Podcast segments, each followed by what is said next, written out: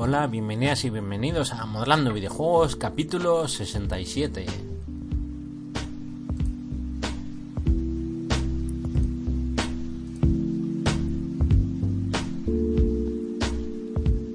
Estás escuchando el podcast programa radio dedicado al mundo del modelado 3D para videojuegos. De lunes a viernes, tanto en iBooks como en iTunes, vais a escuchar todo lo referente al modelado, la animación, el texturizado, el unwrapping, los efectos de partículas, los motores de videojuegos, los, la iluminación y muchísimo más en ruby3d.com. Ruby al habla, estamos a viernes, día 19 de enero del 2018 y estoy grabando a las 10 y cuarto de la noche. disculpas eh, adelantadas esta semana, eh, la tenía muy ajetreada y estos dos últimos capítulos no me han salido como me gustaría.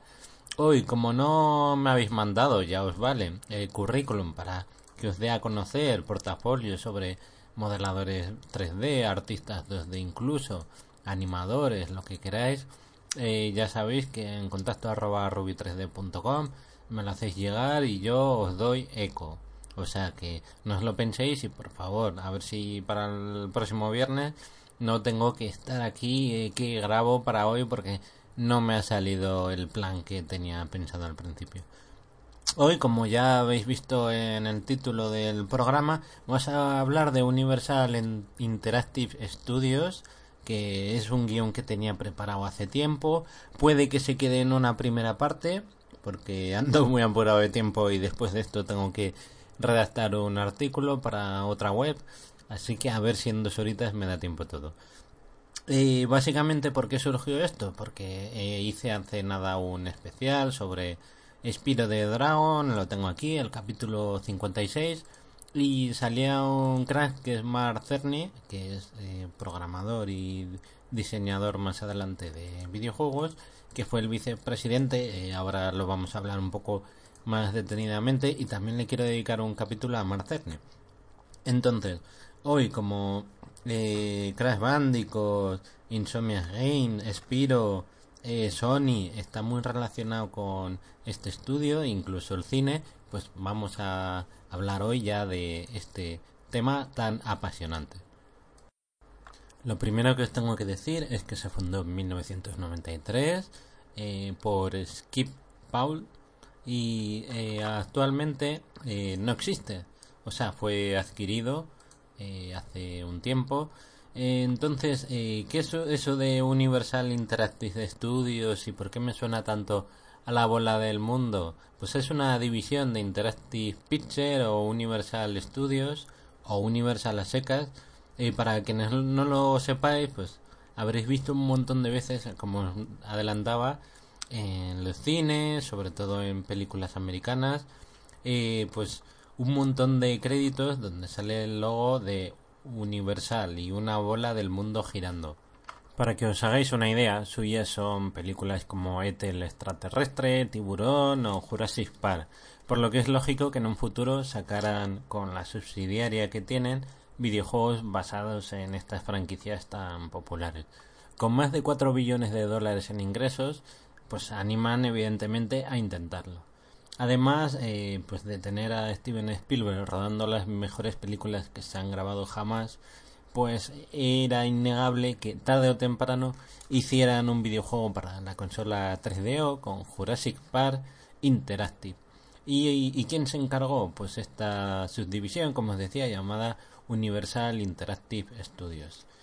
Entre las películas más taquilleras, eh, por si os parecían pocas estas, y también tienen Fast and Furious, Los Minions, eh, de mi villano favorito, King Kong, Ted, Born, eh, Los Miserables, La Momia, Regreso al Futuro, El Grinch o Apolo 13. podéis ver todo sobre Universal en universalpicture.es entonces, una vez situados en el panorama, entra en la escena eh, la división para crear videojuegos.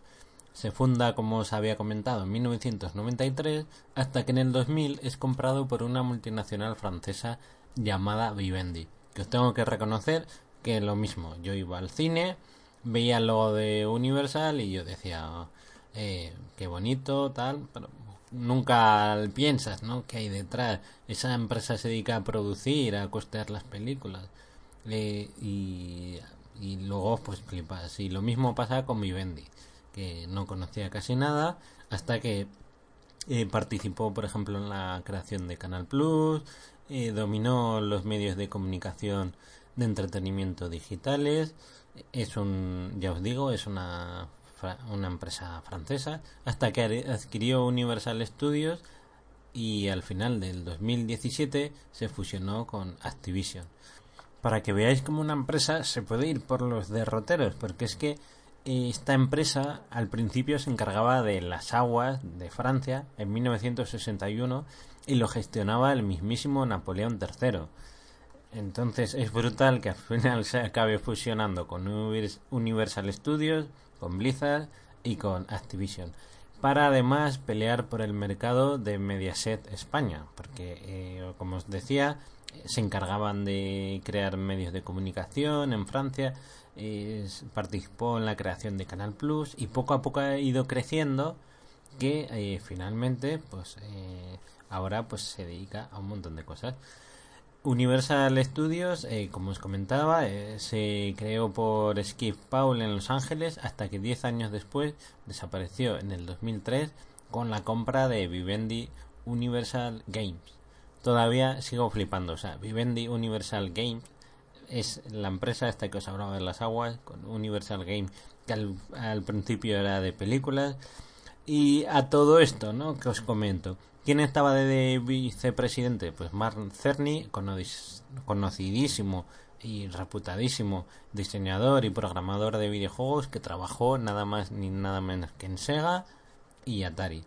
Le, por eso le quiero dedicar un programa, además hablamos sobre el de Spiro de Dragon y qué deciros, que eh, como os comentaba, se encargaron eh, Universal Studios eh, de publicar y distribuir, por ejemplo, Crash Bandicoot y Spiro de Dragon. Ambos juegos ya sabéis que uno era de Naughty Dog y el otro de Insomniac Game, que es muy curioso, pero ahí estaba Marcerni en medio de todo el cotarro. Como os había comentado antes, el primer videojuego fue para Panasonic con el Jurassic Park y después, eh, además eh, de, por ejemplo, en, en el anterior capítulo se hablaba de que habían desarrollado Disruptor, que lo mencionaba mucho en el making of de Spiro de Dragon, pues después el vicepresidente, pues que era Marcerni, ayudó a desarrollar Crash Bandicoot y Spiro de Dragon. Entonces, en 1998, Marcerni eh, dejó su posición y se convirtió en un consultor independiente para ambos estudios y por eso os comentaba que en el Despiro de Dragon eh, ambos estudios vivían además tan cerca, o sea, trabajaban unos tan cerca de otros, que además de eso y Mar ahí en medio había muy buen rollo. Por ejemplo, eh, la división de Universal Studios Digital Art eh, fue formado exclusivamente para el videojuego Sena Warrior Princess, que si no lo conocéis fue un juegazo de Sena que salió para PlayStation 1 y ahora que lo pienso es verdad que una pena que no, no haya vuelto Sena porque sí que Wonder Woman pero estaría bien. Y como os comentaba en el año 2000 Universal fue comprado por Vivendi así que Universal Interactive pues eh, fue adquirido por otros estudios fue incluido dentro de Vivendi Universal Game hasta que esta etiqueta o este nombre se siguió usando hasta el 2003 hasta que se prescindió de su subnombre para que se llamase como la empresa matriz es decir Vivendi. Además esto también le ocurrió a Sierra Entertainment o sea que esto ya me ha dejado descolocado. O sea esta empresa es un mamotreto que es, es un culebrón esto en serio Así que mm, por eso me ha parecido tan interesante. Luego, eh, los videojuegos que han hecho os los voy a mencionar brevemente. Daría para dedicarlo horas y horas de programa, pero simplemente, pues, eh, Jurassic Park, ya lo he mencionado. Way of the Warrior, que es la primera vez que lo escucho, eh, tengo que decirlo. Crash Bandicoot, eh, de Naughty Dog, Disruptor, de Insomnia Game, que os mencionaba que era un videojuego de disparos en plan Doom. Eh, sí, en plan Doom, porque los escenarios son tridimensionales, los enemigos en pixelar. Luego tenemos Spiro de Dragon eh, en 1998, un año antes ya salía Crash Bandicoot 2, en el 98 por 989 Studios, que este estudio yo creo que no hizo grandes juegos, hizo uno llamado Running Wheel, que es para la PlayStation 1, tenía una demo de Crash Bandicoot y eran como unos eh, animales humanoides que hacían maratones y carreras. Eh, después tenemos el videojuego de Sena, como se había mencionado, por Universal Studios Digital Arts. Curioso que solo se hiciese una eh, subempresa para esto. Spiro 2 en 1999, en el año 2000 Spiro el año del dragón, en el 2000 The Grinch, este videojuego basado en la película de Jim Carrey. Eh, pues, a ver, era un poco mediocre. Aquí estoy viendo que le ponían puntuaciones de un 5, un 56 sobre 100. Después salió en el año 2000 Crash Bash, que era un videojuego era del, del mundo de Crash Bandicoot, pero era todo minijuegos. Muy divertido, se podía jugar a 4. Luego tenemos en la lista eh, Woody Woodpecker Racing, que este es el pájaro loco, eh, un videojuego de coches que salió para la PlayStation 1. ¿Qué más tenemos por aquí? Spiro Season of Ice para la Game Boy Advance. Aquí ya la saga Spiro eh, estaba bien porque este videojuego era isométrico. Eh, nunca le jugué, pero las puntuaciones son de 71, 74. Después, pues bueno, entró el declive de Crash Bandicoot con eh, sus juegos para la PlayStation 2, la Game Boy Advance. Salió Bruce Lee para Xbox que mm, mm, vamos eh, primera noticia que tenía de este juego y las puntuaciones son pésimas está desarrollado por Ronin Entertainment ni idea. Es que claro a veces confundimos desarrolladores con publishers o sea tú puedes hacer un juego que no sea muy fun pero luego si te distribuye una gran empresa como era Universal Entertainment, pues parece que es que lo están haciendo ellos, cuando no. Eso pasó, por ejemplo, con el videojuego de comandos, que se pensaba que lo hacía Eidos, cuando no. Eh, porque Eidos era la distribuidora, simplemente. Y me acuerdo que era en la época de Tomb Raider cuando te chocaba. Después, pues para GameCube 4x4 Evo 2, eh, The Scorpion King, el Rey Escorpión para PlayStation 2 GameCube, Spiro 2 eh, Season of Flame para Game Boy Advance, Monster Force, que primera noticia que habla de un, el científico Dr. Victor Frankenstein y su pequeño hermano Dr. Percy Frankenstein. Eh, vale, pues bien, eh, me imagino que pone que es un estilo Gauntlet y tenía hasta modo multijugador. Oye, no tiene mala pinta esto.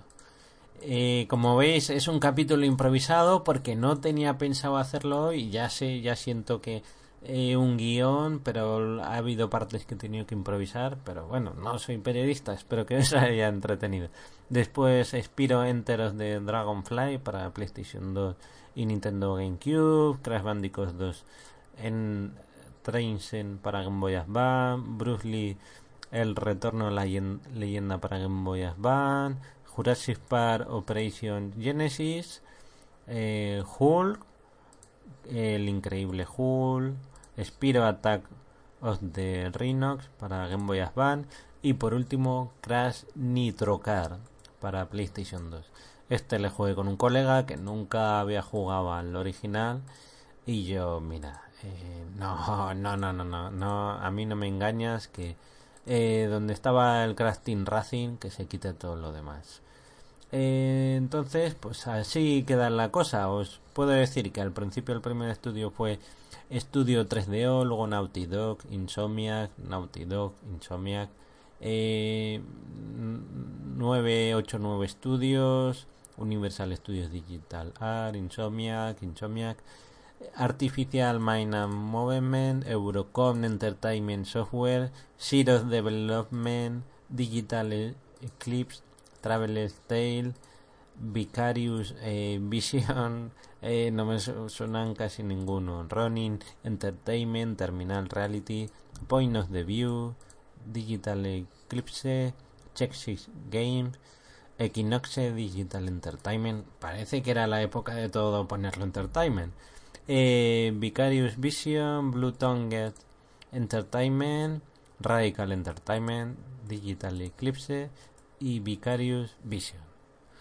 Así que bueno, espero que os haya gustado. Si no, pues me lo podéis decir también. O sea, en las notas del programa, eh, me mandáis un email a contacto arroba ruby3d.com y me decís, mira Ruby, que vuelvo a grabar o te doy esta información, creo que te vendría bien esto o lo otro o tal o cual y sin ningún tipo de problema. Estoy viendo ahora un poco eh, las empresas estas y parece que al principio, pues eh, como todo en la vida, que puede que digas, va, pero es que no eh, vaya empresas, pero luego ves los siguientes juegos que hicieron y quizás es que al principio, pues para ganarse un dinero extra, pues claro, aquí nos pensamos que haciendo un videojuego AAA ya va a ser besar al santo o o pues eso, eh, que se te abra el cielo de par en par y para nada. Entonces eh, veo que tienen unas trayectorias brutales, eh, o sea que algunos me dejan un poco flipando, pero bueno, pues así es, son las cosas en esta industria. Por ejemplo, el que os he dicho Traveler Tale, pues aquí veo que desarrolla casi todos los Lego o sea, cosa curiosa. Y yo pensaba que no, que lo desarrollaban Sony y no, mira, es una subsidiaria de Inglaterra. O sea que, curioso, curioso. Eh, esto es lo bueno, que a base de investigar, abrir enlaces, cotillear un poco, vas aprendiendo estas cosas. Y por ejemplo, otro estudio que os he dicho, Vicarious Vision, eh, que para nada, a ver, desde mi ignorancia yo no sabía que habían hecho.